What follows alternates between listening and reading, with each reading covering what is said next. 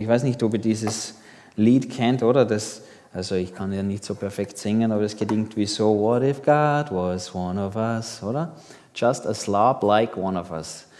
Ähm, seltsamer Text. Ähm, was, wenn Gott einer von uns wäre, singt Joan Osborne da in diesem Lied, das weltberühmt geworden ist.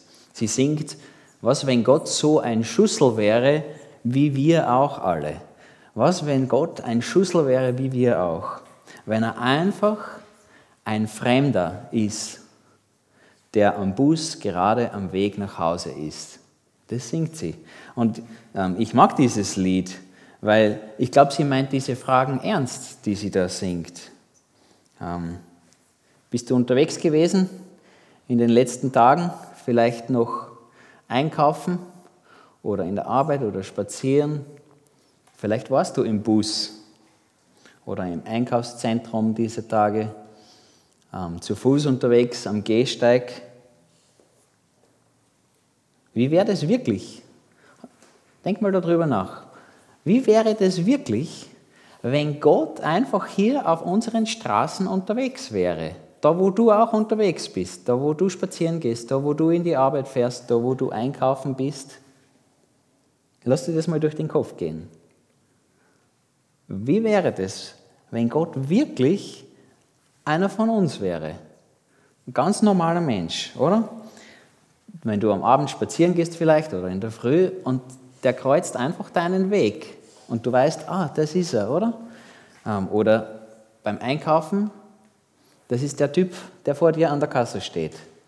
Was wäre, wann wirklich das sein könnte, dass Gott einfach einer von uns wäre, der was am Bahnsteig da auch auf den Zug wartet, am, Bahnsteig neben dir da, ganz einfach wartet, bis der ECE oder die Schnellbahn einfährt.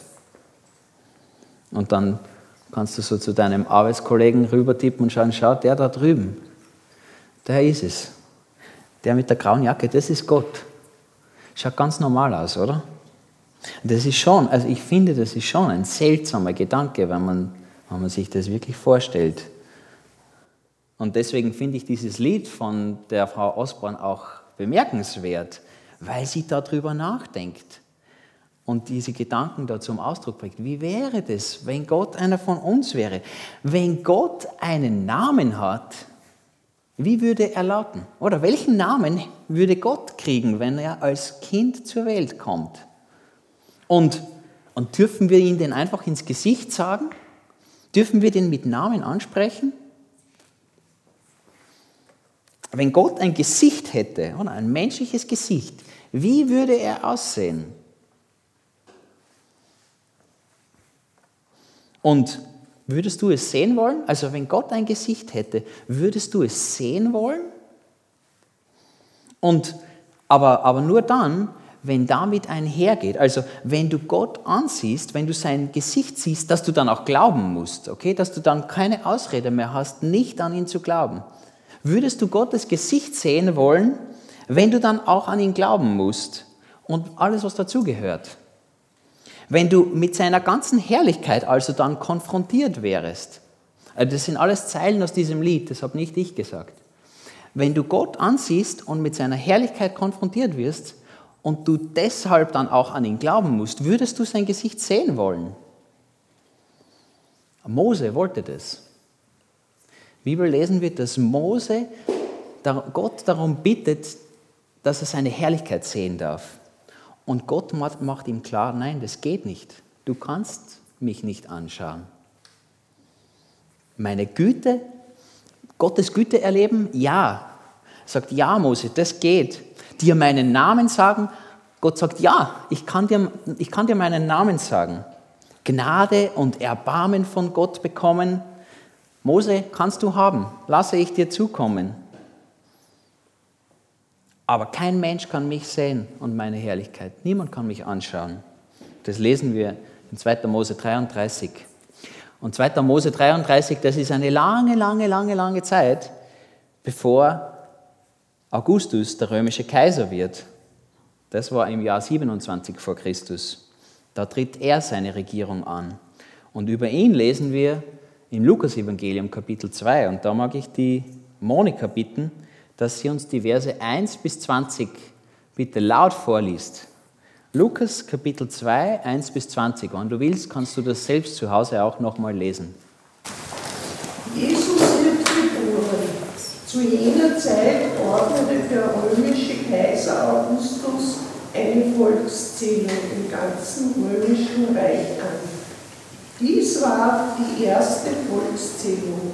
Sie wurde durchgeführt, als Quirinius Statthalter von Syrien war. Alle Menschen kehrten in ihre Heimatstadt zurück, um sich für die Zählung eintragen zu lassen. Weil Jesus ein Nachkomme Davids war, musste er nach Bethlehem in Judäa, in der Stadt Davids, reisen. Von Nazareth in Galiläa aus machte er sich auf den Weg und nahm seine Verlobte Maria mit, die hochschwanger war. Als sie in Bethlehem waren, kam die Zeit der Geburt heran. Maria gebar ihr erstes Kind, einen Sohn. Sie wickelte ihn in Windeln und legte ihn in eine Futterkrippe, weil es im Gasthaus keinen Platz für sie gab. In jener Nacht hatten ein paar Hirten auf den Feldern vor dem Dorf ihr Lager aufgeschlagen, um ihre Schafe zu hüten. Plötzlich erschien ein Engel des Herrn in ihrer Mitte. Der Glanz des Herrn umstrahlte sie. Die Hirten erschraken, aber der Engel beruhigte sie. Habe keine Angst, sagte er. Ich bringe eine gute Botschaft für alle Menschen. Der Retter, ja, Christus, der Herr, ist heute Nacht im Bethlehem der Stadt Davids geboren worden. Und daran könnt ihr ihn erkennen, ihr werdet ein Kind finden, das in Windeln gewickelt in einer Mutterkrippe liegt. Auf einmal war der Engel von den himmlischen Herrschern umgeben. Und sie alle priesen Gott mit den Worten. Ehre sei Gott im höchsten Himmel und Frieden auf Erden für alle Menschen an denen Gott gefallen hat. Als die Engel in den Himmel zurückgekehrt waren, sagten die Hirten zueinander, kommt, gehen wir nach Bethlehem. Wir wollen das Wunder von dem, von dem der Herr uns erzählen ließ, mit eigenen Augen sehen. Sie liefen so schnell sie konnten ins Tor und fanden Maria und Josef das Kind in der Futterkrippe. Da erzählten die Hirten allen, was geschehen war und was der Engel ihnen über dieses Kind gesagt hatte. Alle Leute, die den Bericht der Hirten hörten, waren voller Staunen. Maria aber bewahrte all diese Dinge in ihrem Herzen und dachte darüber nach. Die Hirten kehrten zu ihren Herden auf den Feldern zurück. Sie priesen und lobten Gott für das, was der Engel ihnen gesagt hatte und was sie gesehen hatten. Alles war so, wie es ihnen angekündigt worden war. Danke dir. Das finde ich gewaltig, oder? Diese Hirten die Geschichte ist nicht aufregend, sie ist nicht lang, sie ist nicht kompliziert. Aber die Hirten, was haben die erlebt? Oder sie erzählten allen, was geschehen war.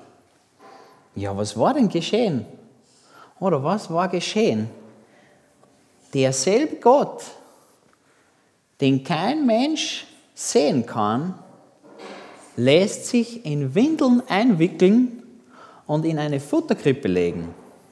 Das heißt, dieser Gott, derselbe Gott, der Mose begegnet ist, macht sich total gewöhnlich. Er macht sich ganz normal.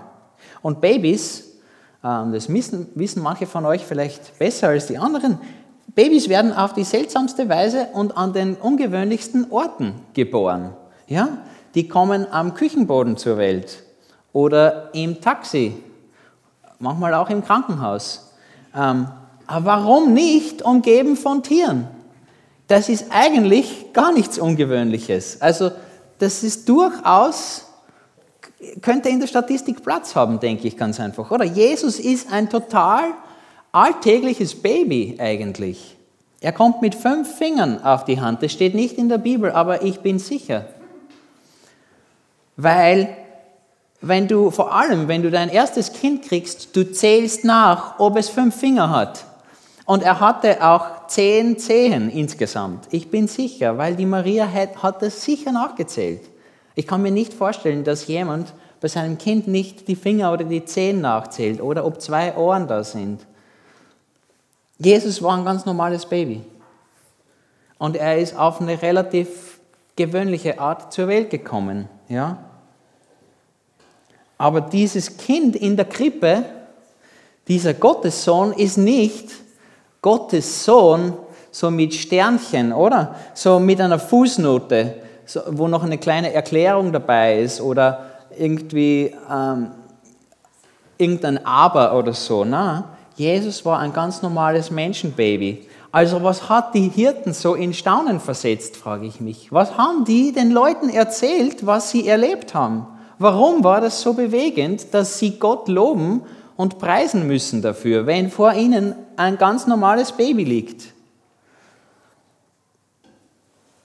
Ich glaube, das Staunen und das Rühmen und das Preisen kommen daher, dass sie, als sie Jesus anschauen, sie Gott selbst ansehen dürfen. Sie dürfen Gott anschauen. Sie dürfen ihm ins Gesicht blicken und der hat einen Namen. Das, was sich diese Frau Osborn im Lied fragt, ist Wirklichkeit geworden. Sie können Gott anschauen. Er hat einen Namen. Sie dürfen ihn ansprechen. Er trägt keinen Ehrentitel, mit dem man ihn anredet, sondern man sagt Jesus zu ihm. Und es war nicht die Art und Weise, wie er ausgeschaut hat, was besonders war an Jesus. Es waren auch nicht die Umstände, in denen er zur Welt kommt, in denen die Geburt stattfindet oder was er trägt oder, oder wo er liegt. Es war auch nicht, was dieses Christkind tut oder sagt. Er hat nichts getan. Er hat nichts gesagt zu dem Zeitpunkt sondern es ist einfach der Gott des Universums, der da als schreiendes Baby vor den Hirten liegt. Gott ist jetzt einer von uns, haben die verstanden. Da explodiert das Hirn. Das ist es, was das Johannesevangelium so durchdringlich deutlich machen will im Neuen Testament. Johannes schreibt, am Anfang war das Wort und das Wort war bei Gott und das Wort Jesus war Gott. Und der, der das Wort ist, war am Anfang bei Gott. Durch ihn, durch Jesus ist alles entstanden. Es gibt nichts, was ohne Jesus entstanden ist. Er, der das Wort ist, wurde ein Mensch von Fleisch und Blut und lebte unter uns. Und wir sahen seine Herrlichkeit. Eine Herrlichkeit voller Gnade und Wahrheit, wie nur er als der einzige Sohn sie besitzt. Er, der vom Vater kommt. So wird mit dem Weihnachtsfest die Liebe Gottes für dich und für mich sichtbar, angreifbar und erlebbar. Und der Hebräerbrief später im Neuen Testament, der drückt es so aus in Kapitel 2. Weil alle Kinder Gott, also weil wir Menschen, Geschöpfe aus Fleisch und Blut sind, ist auch er, Jesus, ein Mensch von Fleisch und Blut geworden. So konnte er durch, so konnte er durch den Tod den entmachten, der mit Hilfe des Todes seine Macht ausübt, nämlich den Teufel, und konnte die, deren ganzes Leben von der Angst vor dem Tod beherrscht war, aus ihrer Sklaverei befreien. Im Übrigen wissen wir ja, dass es nicht die Engel sind, denen er, also denen Jesus zu Hilfe kommt, sondern die Nachkommen Abrahams, ihnen, seinen Brüdern und Schwestern. musste er in jeder Hinsicht gleich werden. Deshalb kann er jetzt als ein barmherziger und treuer Hoherpriester vor Gott für sie eintreten. Ein Hoherpriester, durch den die Sünden des Volkes gesühnt werden. Und weil er selbst gelitten hat und Versuchungen ausgesetzt war, kann er denen helfen, die ebenfalls Versuchungen ausgesetzt sind. Das heißt, vor den Hirten liegt ein Baby, das die Macht hat, den Tod zu bezwingen. Das ist nicht gewöhnlich. Wenn du dein Baby zur Welt bringst als Mutter, ist es einfach ein Mensch. Aber wenn Maria auf die Welt gebracht hat und wenn die Hirten da sehen, das ist ein Baby, das so kräftig und mächtig ist, dass es den Tod bezwingt. Und in der Krippe liegt schon dieser selbe Jesus. Jesus hat diese Macht nicht erst später irgendwann sich angeeignet oder gelernt oder so, sondern sie ist schon da. Vor ihnen liegt die Herrlichkeit Gottes. In der Krippe liegt derselbe Jesus, der kommt, um Menschen zu befreien, die in Angst leben. Jesus ist gekommen, um Menschen aus Angst zu befreien. Darum und mit dieser Absicht wird Gott ein Mensch von Fleisch und Blut, habe ich gelesen.